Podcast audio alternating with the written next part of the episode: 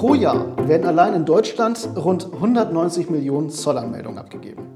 So werden Unternehmen, die Importe und Exporte in die EU und aus der EU heraus tätigen, fortlaufend vom Zoll kontrolliert.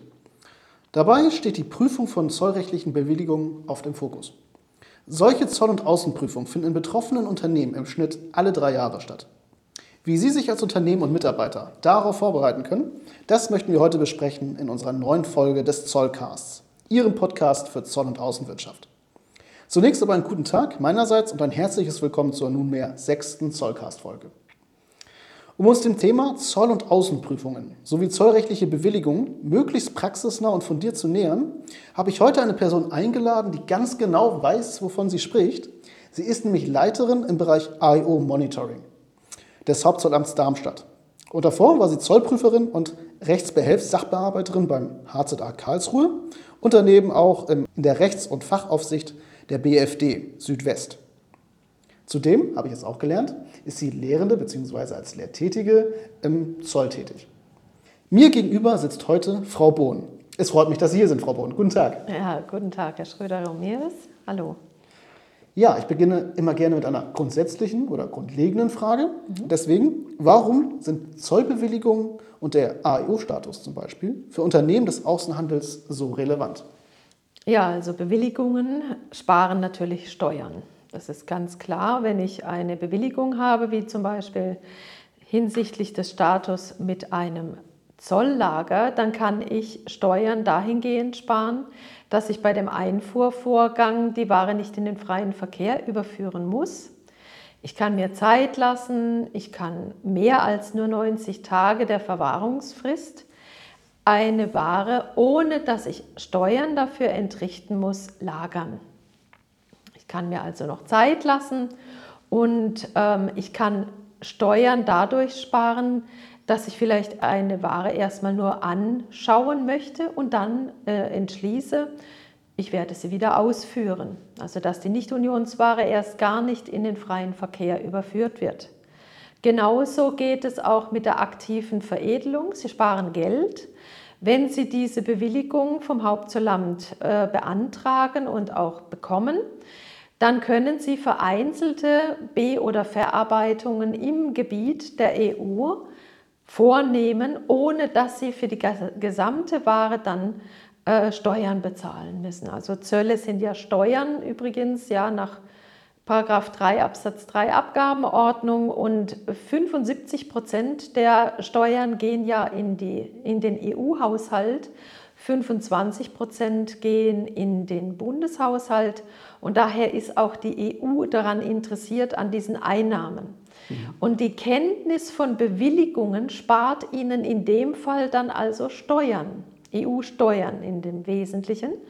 Und äh, sie sparen auch bei anderen Bewilligungen Zeit. Ja, wenn Sie Anschreibeverfahren, also vereinfachte Zollanmeldungen abgeben, dann brauchen Sie nur eine kurze Zeit, eine Anschreibung. Und wenn es Ihnen zeitlich besser ähm, reinpasst, ergänzen äh, Sie diese Angaben, die Sie in dieser Anschreibung gemacht haben. Und das kann auch im nächsten Monat noch erfolgen.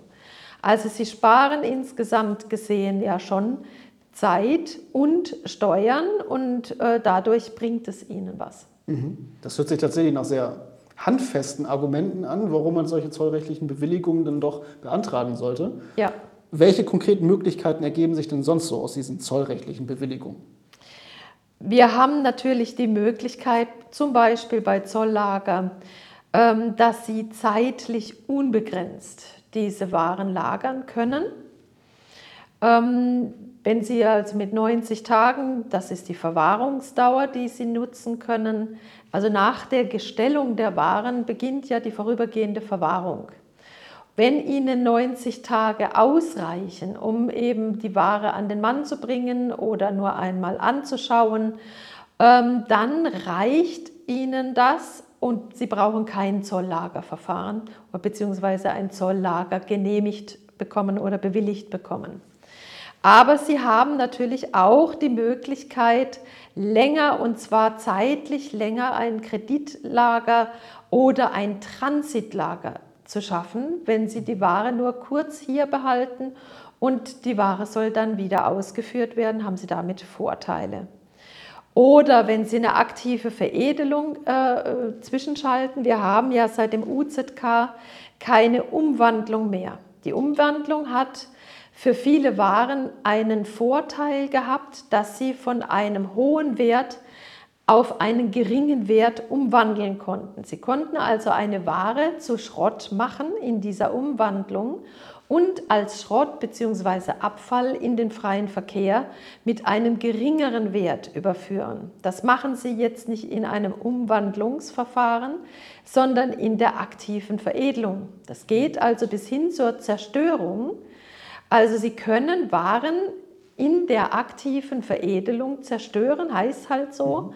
aber bedeutet, sie vernichten diese Ware und können diese, äh, diesen Schrott dann kostengünstiger, weil der Zollwert geringer ist, in den freien Verkehr überführen.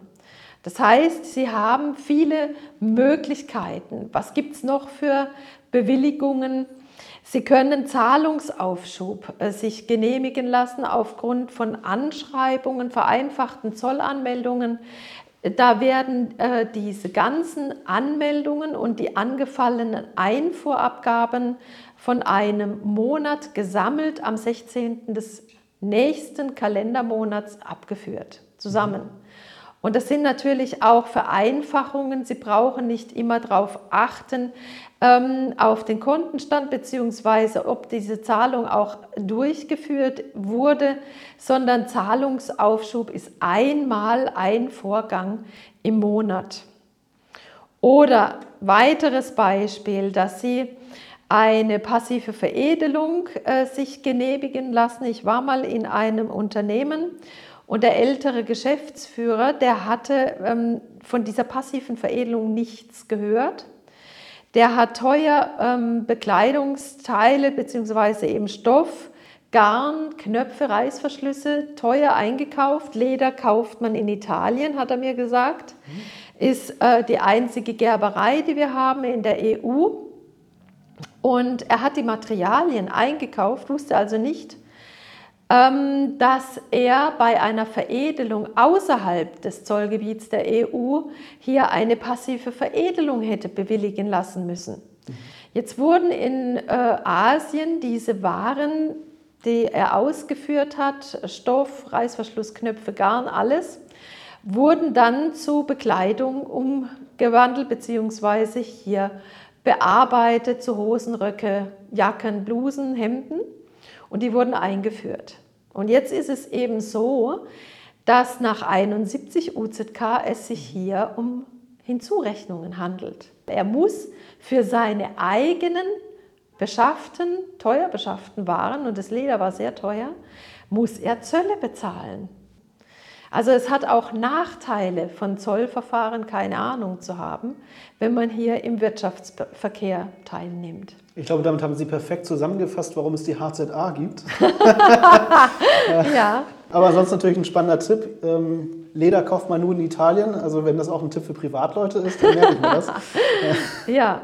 Mhm. Okay, aber damit haben Sie ja schon so einiges angerissen. Ähm, bei zollrechtlichen Bewilligungen geht es ja nicht nur um die Antragstellung. Mhm sondern auch um den Erhalt bzw. das Monitoring der Bewilligungen. Seit 2020 nun wurde das Monitoring von Bewilligungen ja auch auf weitere Bereiche ausgeweitet. Was müssen Unternehmen hierbei beachten was ist neu? Mhm. Also dieses Monitoring war ja früher ähm, bis eben zum 17. September 2020, ähm, als sich die GCD, ein neues Monitoring, äh, GCD ist die Generalzolldirektion, und hier die Direktion 5 in Hamburg, die hier zuständig ist für die Bewilligungen und Monitoring. Äh, da war dieses Monitoring nur für IO zu verstehen. Jetzt hat man nach diesem neuen Konzept des Monitorings ein umfassendes Monitoring, heißt ja überwachen, ein Überwachungskonzept für alle Bewilligungen geschafft oder geschaffen. Und das bedeutet, dass eine Überwachung aller Bewilligungen gleichzeitig stattfindet. Und äh, da muss auch die entsprechende Vorarbeit äh, des Beteiligten stattfinden. Wenn sich neue Dinge ereignen, die Einfluss auf diese Bewilligungen, das sind ja Entscheidungen der Zollbehörde, wenn die sich dort auswirken können, dann muss der Beteiligte, der Bewilligungsinhaber auch einen Hinweis geben. Er muss sagen, was sich verändert hat. Zuständigkeiten, Umfirmierung, ähm, neue Waren, neue Vorgänge, neue Prozesse. Ähm, und wenn sich Leute, Verantwortung ändert, dann ist, ist ja auch ein Teil dieser Bewilligungen, wenn ich auf diesen Fragebogen zum Beispiel schaue, äh, die praktische und berufliche Befähigung, die sieht ja bei jedem völlig anders aus. Und da könnte natürlich bei einer neuen Ansprechperson oder zuständigen Person sich auch dort dieser Umstand geändert haben. Das Monitoring war also nur auf den AEO bezogen und wird jetzt quasi mit diesem neuen Monitoring-Konzept auf alle Bewilligungen erweitert, umfassend erweitert. Inzoll wird abgefragt, Debi wird abgefragt bei Monitoring. Dann Zahlungsfähigkeit ähm, wird anhand von verschiedenen Kennzahlen abgeprüft. Da brauchen wir also Informationen über die Vollstreckungsstelle, ob denn die Zahlungsmoral entsprechend ist. Genauso wie vom Wirtschaftsprüfungsbericht müssen wir Kenntnis erlangen. G&V-Bilanzen sollen vorgelegt werden, damit wir uns ein Bild machen können von dem Unternehmen und der wirtschaftlichen Zahlungsfähigkeit. Was natürlich für den AIO auch möglicherweise eine Verringerung der Gesamtsicherheit zur Folge haben kann. Insolvenzbekanntmachungen werden angeschaut, aber das ähm, kann ohne Mitwirken des Wirtschaftsbeteiligten in den Insolvenzbekanntmachungen des Internets nachgeschaut werden. Dann im Monitoring sind auch noch Spontanmitteilungen anderer Hauptzollämter oder Zollämter umfasst oder eben vom Prüfungsdienst und anderen Stellen des gleichen Hauptzollamtes. Da werden die letzten Prüfungsberichte angeguckt und ähm, natürlich gehört zum Monitoring auch als letztes der, das Vorort-Audit. Das nennt sich dann auch Audit, machen ein, zwei Personen, die kommen vorbei und das muss man sich nicht vorstellen wie eine richtige Zollprüfung, ist nur eine Stippvisite risikoorientiert. Aber für dieses kurze Vorort-Audit gibt es keinen Bericht. Es ist nur im Rahmen der normalen Überwachungstätigkeit des Fachsachgebiets des Hauptzollamts äh, zu tätigen. Also Fachsachgebiet B wie Bertha mhm. ist ja zuständig für diese Bewilligung und Überwachung der Bewilligungen und da brauchen wir also keinen Bericht. Interessant, also Ihre Ausführungen haben mir aber auch schon gezeigt, warum es so relevant ist, tatsächlich zu wissen, was man tut bei Zollanmeldungen. Mhm. Also man hat ja gesehen, gerade durch die Bewertung Debbie, ähm, was da tatsächlich auf einen zukommen kann als Unternehmen. Ja. Das ist schon sehr spannend. Wie ich anfangs in der Einleitung zu unserer Folge erwähnt hatte, sind auch Zoll- und Außenprüfungen Teil der Aufgaben des Zolls. Wie sieht eine klassische Zoll- und Außenprüfung im Unternehmen durch den Zoll aus? Wir haben das Thema jetzt schon ein paar Mal erwähnt. Haben Sie vielleicht praxisnahe Tipps für unsere mhm. Zuhörer? Also gestartet wird ja die äh, Zoll- oder Außenprüfung mit einer Prüfungsanordnung. Die anordnende Stelle ist im Fachsachgebiet des Hauptzollamtes, also wieder das Sachgebiet B wie Bertha. Und die stellen eine Prüfungsanordnung aus aufgrund von einem bundesweit einheitlichen Prüfungsplan. Der hat 23 Parameter und da werden Risikobewertungen äh, vorgenommen, ähm, quasi in diesem System Prüf. Und ausgeworfen wird dann die Zoll- und Außenprüfungen, die sich nun an sagen, aufgrund der Risiken, die dort äh, drin sind und festgestellt wurden aufgrund von Einfuhrvolumen, Schwierigkeit beim Einreihen, vielleicht Anti-Dumping-Zölle bei den eingereihten Waren ähm, und ähm, dass der vielleicht IO ist, dann muss er nicht so häufig geprüft werden. Aber wenn er gleichzeitig ein hohes Einfuhrvolumen hat, gleicht es dann wieder dieses aus, muss er doch wieder in drei Jahren geprüft werden. Und äh, so gibt es also verschiedene Hinweise darauf, welches Unternehmen als nächstes geprüft werden sollte. Auch wenn viele Spontanmitteilungen von anderen Zollämtern eintreffen, äh, die werden alle verwertet und zu Risiken und Risikobewertung umgeformt. Bis es dann eben zu einer Prüfungsanordnung kommt, die wird zugestellt. In drei Tagen gilt die als bekannt gegeben, ab dem Ausstellungsdatum und ab da ist auch die Sperrfrist für, für Selbstanzeigen. Das ist also die Wirkung dieser Prüfungsanordnung. Dann wird gesagt in dieser Prüfungsanordnung, welche Prüfung vorgenommen wird. Es wird also ein Kreuz in, der entsprechenden, ähm, in dem entsprechenden Kästchen äh, vorgenommen der, der, Prüfungsanordnung, welche Prüfung ist es denn? Ist es eine Außenprüfung? Ist es eine Zollprüfung? Ist es ein Nachprüfungsersuchen oder eine Verbrauchsteuerprüfung? Und äh, dann kann man den Zeitraum auch festlegen in dieser Prüfungsanordnung, welcher Prüfungszeitraum denn äh, geprüft werden soll. Ja, also das, äh, der Ablauf ganz kurz. Es geht darum, um das einführende Gespräch das vorbereitet werden soll. Dann gibt es Durchführung, ein abschließendes oder ein Schlussbesprechungsgespräch, wenn man so möchte, was natürlich etwas ausführlicher ist. Bei dem einführenden Gespräch, da wird ja schon im Vorfeld der Zeitpunkt fixiert, per Mail in der Regel oder Telefonat. Und da sollten schon alle an diesem Vorgang, nämlich der Zollprüfung Beispiel, ähm, beteiligten Personen des Unternehmens mit teilnehmen. Muss nicht komplett da sein, aber es sollten Ansprechpartner für bestimmte Gebiete, was Zollwert oder Einreihung anbelangt, schon mal da sein. Und was ich immer empfehle, ist, dass diese Ansprechpartner, deren Funktion und auch gerne Telefonnummer oder Mailadresse schon mal vorbereitet als Papier auf dem Tisch liegt. Damit dann der Prüfer oder die Prüferin gleich weiß, wer ist für was zuständig.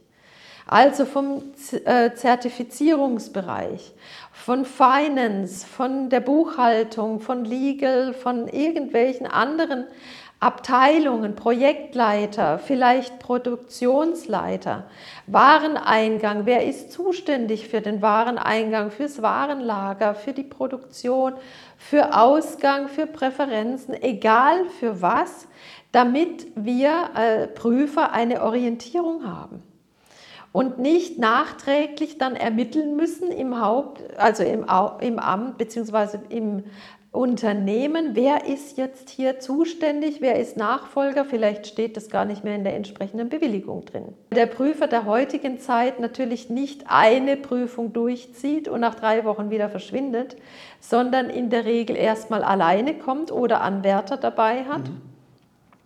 Und dann prüft er auch länger, weil er ja. fünf, sechs gleichzeitig prüft, dort eine Hausaufgabe gibt und dann zum nächsten springt Daher ähm, kann man mit schon einer ausgedehnten Prüfung rechnen, dass man auch dieses Zimmer, in dem dieser Prüfer sitzen darf, längere Zeit blockt. Das mhm. ist natürlich auch wichtig, dass man sich darauf einstellt, dass der nicht nur zwei Wochen da bleibt. Mhm. Er darf nicht versorgt werden, bitte auch darauf achten, aus Korruptionsgründen darf er nur eine Tasse Kaffee nehmen und ein kleines Häppchen. Ja. Aber das Häppchen ist nicht ein ganzes Brötchen, sondern nur so ein Keks.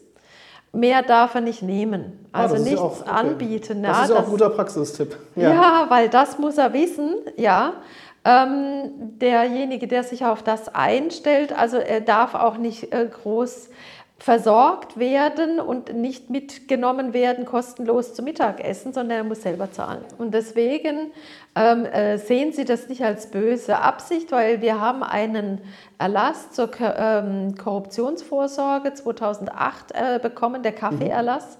Wir dürfen wirklich nichts nehmen. Und äh, dass eben der Prüfer längere Zeit da sein wird, ähm, blocken Sie den Raum. Es gibt natürlich Möglichkeiten, dass der Prüfer auch Unterlagen mitnimmt. Und zur Durchführung noch etwas. Die Unterlagen können ja auch auf dem äh, USB-Stick überreicht werden. Ähm, viele Unternehmen haben aber diese Möglichkeit, äh, diesen Port überhaupt nicht mehr. USB-Sticks werden bei manchen Unternehmen gar nicht mehr zugelassen. Wir haben also nur ein CD-Laufwerk und ein USB-Laufwerk. Wir sind nicht berechtigt, irgendwelche äh, WeTransfer oder andere Clouds zu nutzen, wo Sie große Datenmengen überspielen können.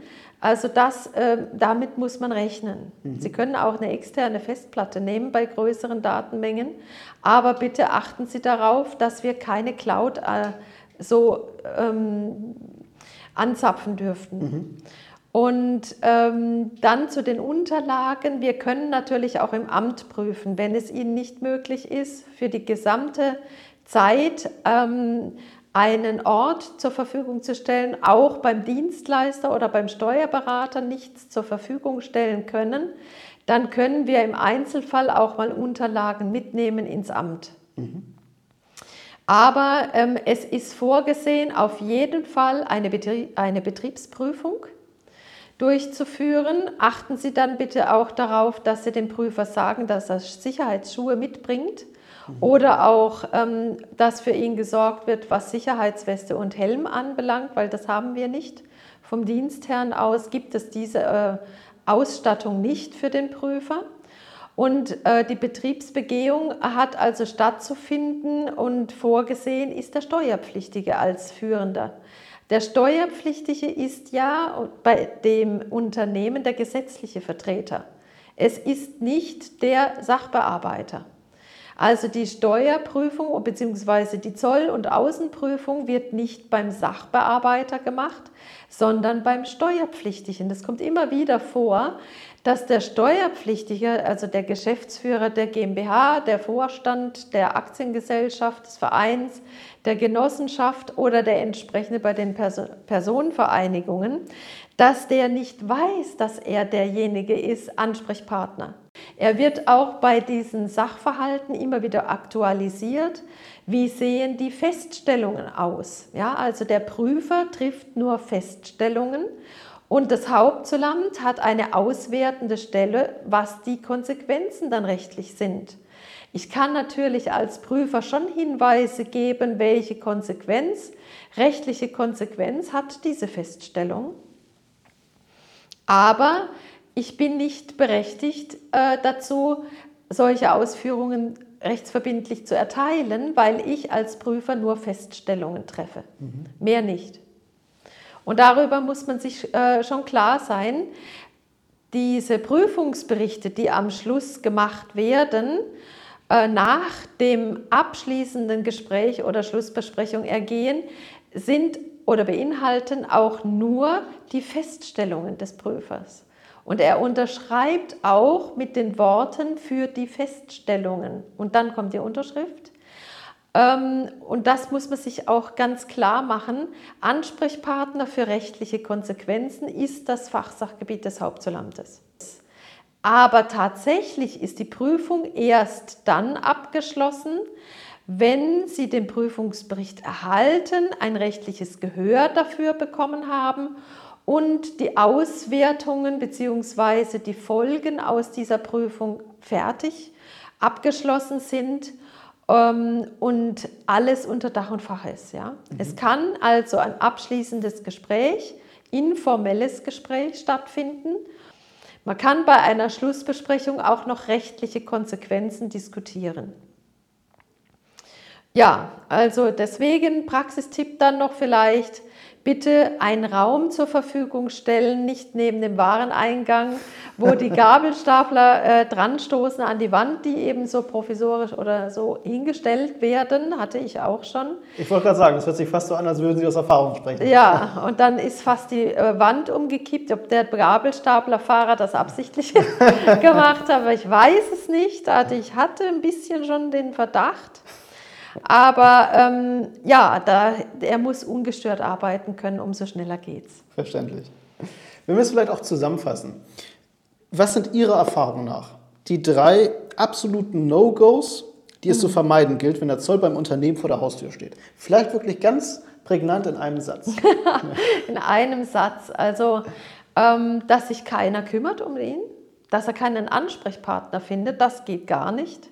Also den Tür, äh, nicht vor der Tür stehen lassen. Ähm, und bitte auch ähm, mit Informationen und Ansprechpartnern füttern. Ja? Das heißt, der braucht einen Ansprechpartner für diese Themen. Ähm, und nicht sagen, ich habe da jetzt keinen. Und übrigens, wenn der Prüfer den Ansprechpartner ablehnt, gibt es auch, mhm. weil er nicht sprechfähig ist, weil er keine Ahnung hat oder vielleicht nicht zu lange im Unternehmen oder er kann gar kein Deutsch, habe ich auch schon gehabt. Aber die Amtssprache ist halt Deutsch und dann, ähm, dann könnte es zu Missverständnissen kommen. Wenn man Zweifel haben muss, ob der das nötige Verständnis überhaupt hat, für diese Sache, für diese ganzen Inhalte, das sind eben steuerrechtliche, steuerrelevante Inhalte, dann muss geswitcht werden auf den gesetzlichen Vertreter, den Steuerpflichtigen. Und wenn der eben auch nicht zur Verfügung steht, muss ein anderer entsprechend richtiger, guter Ansprechpartner gesucht werden. Mhm. Die Vorauswahl ist also wichtig für das Unternehmen, verstehe. Genau, ja. also man kann nicht irgendjemand hinsetzen, damit er halt so ein Wasserträger ist, der dann die entsprechenden Fragen an die richtige Stelle bringt. Nee, das muss jemand sein, der sich auskennt mhm. und möglichst auch vielleicht Weisungsbefugnis hat, damit er den entsprechenden Stellen sagen kann, was benötigt wird für diese Prüfung. Zu guter Letzt, Frau Bohn. Ja. Das ist eine traditionelle Frage, die wir gerne am Ende einer Podcast-Folge stellen. denn ja. diesmal geht es jetzt nicht um den Zoll, sondern darum, was Sie denn so persönlich tun, wenn Sie sich mal nicht mit dem Thema Zoll beschäftigen. Also Zoll macht Spaß, das ist immer das Erste. Zoll macht so Spaß, dass ich es auch ähm, außerhalb meiner Arbeitszeit natürlich als Seminar anbiete. Bundesweit bin ich unterwegs, das äh, auch am Wochenende mache ich Zertifikatskurse. Aber ansonsten bin ich bei der Telefonseelsorge, aber jetzt nicht mehr momentan aktiv, weil ich meine Zeit eben auch gerne der Weiterbildung von den Wirtschaftsbeteiligten widme, weil ich das für sehr sinnvoll erachte. Ähm, dass ich meine ähm, Erkenntnisse da einfließen lasse. Ja, und ansonsten schreibe ich Bücher, nicht nur Fachbücher, sondern auch Belletristik unter einem Pseudonym, was ich natürlich nicht verraten darf. Ah, das ist schade, Frau Bohn. Ja. und politisch bin ich auch unterwegs. Ich meine, wenn man meinen Namen googelt, dann findet man, wie politisch ich unterwegs bin. Aber momentan nicht. Ich entspanne dann auch mal gerne. Verstehe. Also was ich daraus mitnehme, Ihr Hobby Nummer eins ist bei der HZA Seminare geben. ja, ich mache sehr gerne diese Seminare. Vielen Dank. ja, es gibt unterschiedliche Seminare, die Sie bei uns führen dürfen. Ja. Äh, dementsprechend ähm, kann ich unsere Zuhörer auch nur ermutigen, sich die Seminare mal anzugucken. Unter anderem Zoll- und Außenprüfung und Bewilligung äh, sind dort Thema. Auch bei diesen äh, Zertifikatskursen, Zollfachkraft ist auch, äh, bin ich auch beteiligt mit ein paar Themen, auch Zollwert zum Beispiel, was ich für sehr sinnvoll erachte, wenn man das äh, schon mal drauf hat.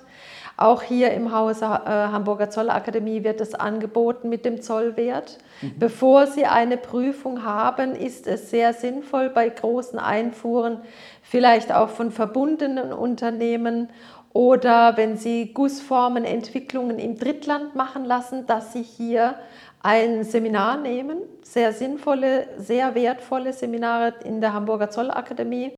Frau Bohn, besser hätte ich nicht für unsere Seminare werben können. Natürlich, immer zur Stelle. Aber es zeigt ja auch, diese Folge zeigt ja auch, wie wichtig tatsächlich diese Seminare sind ja. für Unternehmen und für Mitarbeiter. Dementsprechend möchte ich mich ganz, ganz herzlich bedanken bei Ihnen, dass Sie sich die Zeit genommen haben. Gerne. Und ich bedanke mich natürlich auch bei den Zuhörern, die zugehört haben. Wenn Ihnen diese Folge gefallen hat, lassen Sie uns gerne ein Like da bei den gängigen Podcast-Plattformen. Und alle weiteren Seminare mit Frau Bohn, die sie für uns anbietet, werde ich noch verlinken unter dieser sechsten Zollcast-Folge. Ja, dann bedanke ich mich noch einmal ganz herzlich und sage bis zum nächsten Mal und bleiben Sie gesund. Tschüss.